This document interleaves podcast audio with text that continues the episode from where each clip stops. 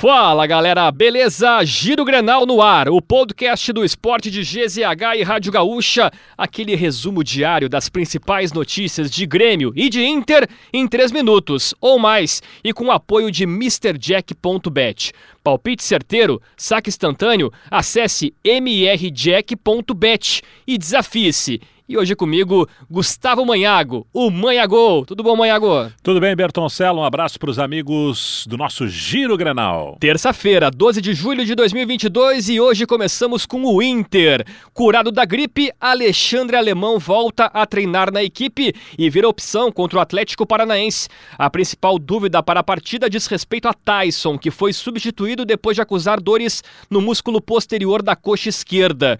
O camisa 7 foi submetido a um exame de imagem e aguarda o resultado para saber o tempo de parada. Com a possível ausência de Tyson e com Alan Patrick ainda entregue ao departamento médico, Maurício e Bosquilha disputam uma vaga no meio-campo.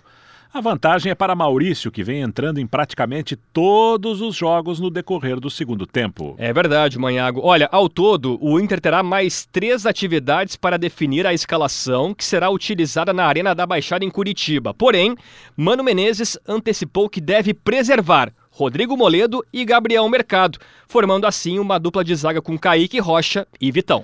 Agora a gente fala de Grêmio. O goleiro Breno está mais perto de retornar ao time. Ele já não sente dores. Será submetido a um novo exame e será liberado para treinos físicos. A previsão é que ele volte a campo na segunda quinzena de julho. Quem também já tem previsão de jogar é Lucas Leiva. Ele deve fazer seu primeiro jogo diante da Ponte Preta no dia 23 de julho, na Arena. O Grêmio decidiu reintegrar o volante Fernando Henrique, de 21 anos. A decisão aconteceu após uma reunião entre o jogador e o seu empresário com o executivo do Grêmio, Diego Serri. O jogador chegou a viajar até Belo Horizonte para ser emprestado ao Cruzeiro mas o negócio não foi concretizado.